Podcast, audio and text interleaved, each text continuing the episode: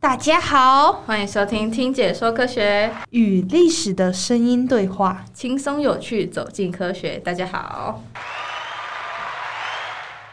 大家好，我是香蕉。我是露西。我是路人甲 A，我是路人甲 B，好，今天呢，我们首先就是要来看一则新闻，没错，关心时事嘛很重要，看一则新闻。毕竟我们生活在如此重要的世界中，我们要来看看现在世界发生了什么重要的大事然。后我们来关心世界。那我们就邀请罗专员登场，有请。大家早安，现在时间早上十点钟，我是香蕉台记者罗永一，现在为您插报一则新闻。为了加速气候法执法的推动以及碳费征收，环保署宣布在今年二零二三年四月二十二日世界地球日成立气候变迁局，并且未来将可能改组衔接成为环境部气候变迁署。环保署说明，气候变迁局成立任务首重定定优先执法及规划碳费征收，包括因应气候法施行后急需推动的十二项执法，诸如修正、盘查、登录作业、碳费征收及费率、自主减量计划及产品碳足迹标示等重要工作，并且环保署强调。推动气候变迁需要从法规、经费、组织和研发等方面全面努力。透过气候变迁局的成立，他们将逐步完善组织架构，以及实现二零五零净零排放的目标。以上报道将画面交还给主播。让我们谢谢罗专员今日为我们的报道。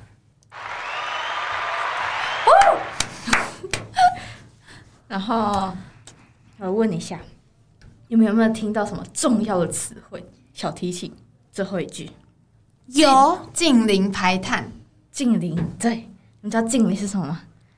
那跟归零有差别吗？龟苓可以吃，龟苓不好吃、啊，吃啊龟苓长怎样啊对，？就就是脸黑色黑黑的色的那个，然后固你体的圆咳珠笔很好嗽吃咳嗽的时候会吃，然后喉咙就会凉凉的。没哦有哦没有咳嗽也可以吃，有一种是它可以当糖果吃的，还可以当糖果啊？对，可以甜甜除的。了除了不行不行回来， 大家， 我们要讲的近邻，这个近邻它跟归零好像没有任何的关系。那不是你说的那有什么不一样？我在想，他们是不是可能是两个世界的人？我觉得呢世，界你的语助词有点太多我了。觉得我非常想非常想知道近邻跟龟苓有什么不一样，你可以解释一下吗？很好，我来跟因你为小小说明。说明一下，我们是今天没有要请讲归零，好，我们今天就要讲近邻。是那近邻是什么？近邻呢，这个定义深远。你们知不知道有个东西叫碳中和？有听过，但是不知道是什么。那中你和中和是什永么？哦和，我知道永和豆浆豆浆吗？对对对 对好喝。为了知道碳中和和近邻之间的关系，所以我们我们就要请老师，登场。让我们掌声有请。其实我们过去很少讲到碳中和，也很少讲到近零，我们只知道说，哎，要怎么样减少排放。所以其实四月二十二号以前，去年四月二十号以前，所有的企业他们做节能减碳、做减少碳排放这件事情，已经做了二十年了，所以都非常的熟。可是去年四月二十二号之后，哦，整个世界完全不一样，不止台湾，还有全世界，大家开始讲“近零”两个字。诶，那近零或所谓的碳中和，那它是什么意思？其实碳中和或所谓的近零呢，它讲的就是碳排放减掉碳吸收要等于零。所以它不是碳排放等于零，而是碳排放减掉碳吸收要等于零。所以这个碳排放怎么减少，这个大家都会。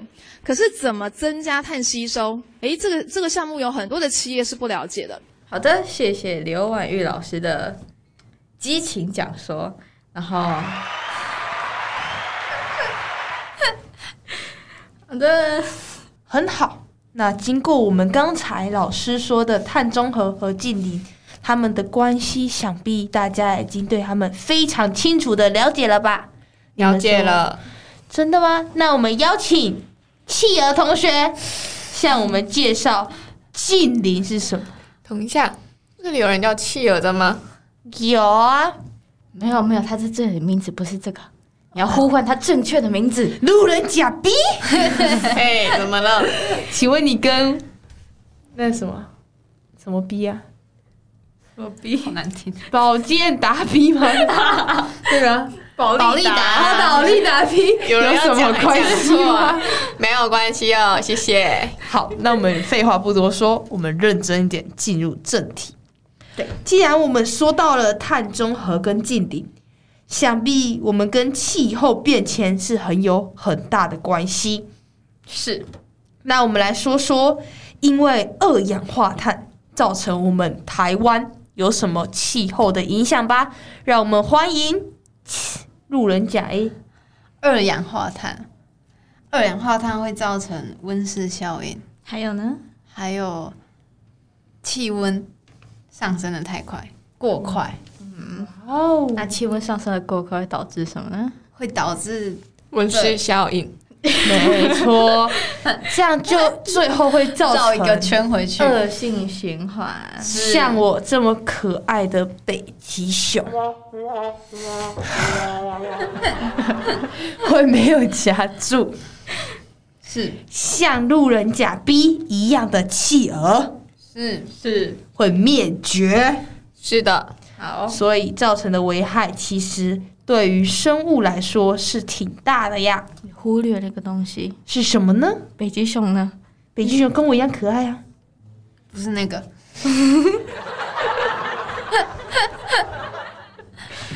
你怎么只关心企鹅，不关心北极熊呢？我刚才一开始说北极熊跟我一样可爱会死掉，嗯才说跟路人甲 B 这这都要剪掉， 一样的会死掉。所以 哎，怎么没有认真 听呢？展示 的。那我们既然已经讲到了危害，碳中和，刚才老师有说，它就是为了减少碳排放嘛，他希望可以让这个厂商在进行碳排放的同时，增加他们碳吸收，来达到碳中和的一个可能性。好，这个时候可能就会有人想问，没错，我我想问，是很好，路人甲 A 请说话。我我想问，我想问，呵，是路人甲 A 请说，那要怎么增加碳吸收？很好。我们请我们的 Banana 来说，没错。既然连你这种外行人都想问这个问题，想必企业也想知道。莫名其妙要我想碳吸收，我可是一百多家企业的公司老板你。可以快点讲吗？我真的这很样怎么想办知呢道，我我想知道。我觉得这些可以省略了。 我们那的我们来看看企业是如何增加碳吸收的吧。他们有两种方式，没错我们先说第一个 SBS 人为 Yes 人为的增加碳吸收，有什么呢？像是利用机器去吸收它排出来的碳，可是像有一个缺点，有一些缺点是什么呢？是什么？成本太高了。哦，可是那些企业那么赚钱可，是应该不会在乎这些吧可？是有时候它光是要开那个吸碳的机器，可能就比它那个哦，赚的还要多了。呃对，哦，入入不敷出哎、没错。所以第二个自然的解放、s no no no no NBS Nature 哇哦 NBS Banana 说一下是 NBS NBS 它分成了三种，第一个我们称它为绿碳 （green），yes；第二个则是蓝碳 blue，非常好；最后就是我们的黄碳 （yellow），yeah。路人甲 A B，请问你们对这三种碳有什么看法呢？为什么要说是绿碳、蓝碳跟黄碳这三个颜色有什么不一样？哇哦！你有点智慧谢。谢那路人甲 B，你觉得呢？你觉得呢？我觉得呢？你觉得呢？哦哇哦！反问法，那我们来简单介绍一下什么叫绿碳吧。好，绿碳呢，也就称为森林碳汇。是你知道地球上最会吸收二氧化碳的在哪里吗？热带雨林，哦，你很聪明呢，谢谢夸奖。也就是森林。是嗯，植物呢，吸收空气中的二氧化碳，行光合作用。是那来考考大家，请问呼吸作用跟光合作用的时间在哪时候呢？光合作用在有阳光的时候，那哦，呼吸作用呢，无时无刻都在进行。天哪！哦，小姐你生物学的真好，哎呀谢谢啊我基本知识不足，挂齿。好再来，我们来讨论一下，一棵树木有生之年，它大概可以吸收九百公斤的二氧化碳。公公斤呢？哦公斤等于几个泳衣啊？天哪，我算一大下，概九个配云吧，大概。这就是森林碳汇，也就是绿碳，就有点像是森林可以吸收多少的二氧化碳。嗯哇哦了解了。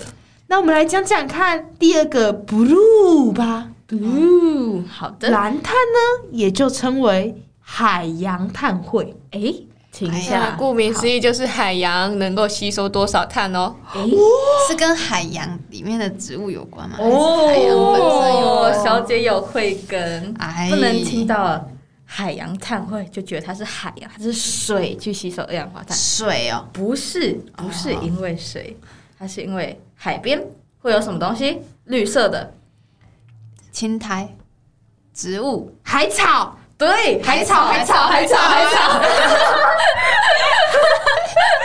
好的，对，这些海草以及周边的这些生物呢，不是生物，植物呢，可以有效的帮助吸收，就跟刚才森林忏悔一样，它是植物，是它是绿色的，它有叶绿 体，它可以行光合作用、呼吸作用。好，错，所以蓝碳就是这样子。没错，它就是一种碳，储存于海洋生态系中的。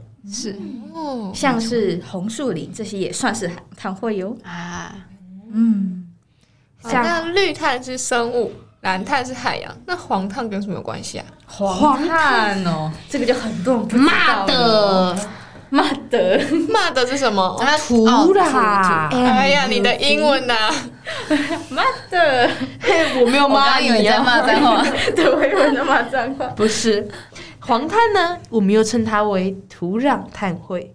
土壤里也有植物吗？哈，你好笑哈！呃，这个就跟植物没有没那有么关多系对是嗯，它既然称为土壤碳难汇，不成是土壤自己去吸收碳？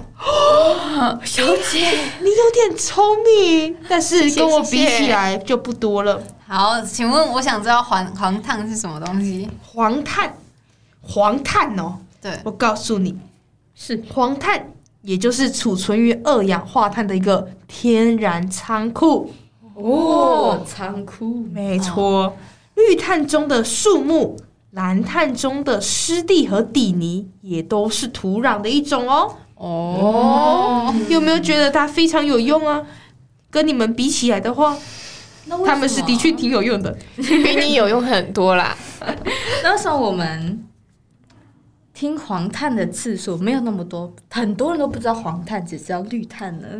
因为他们知识浅薄，因为我们日常生活中比较会讨论到的，也就是绿碳的部分。是黄碳反而很少人知道，像我们刚才就有两位路人 A、B 已经向我们表现他们的无知，我想你在准备这一段之前，你也不知道黄碳是什么吧？笑死，讲的好像我绿碳跟蓝碳原本就知道一样。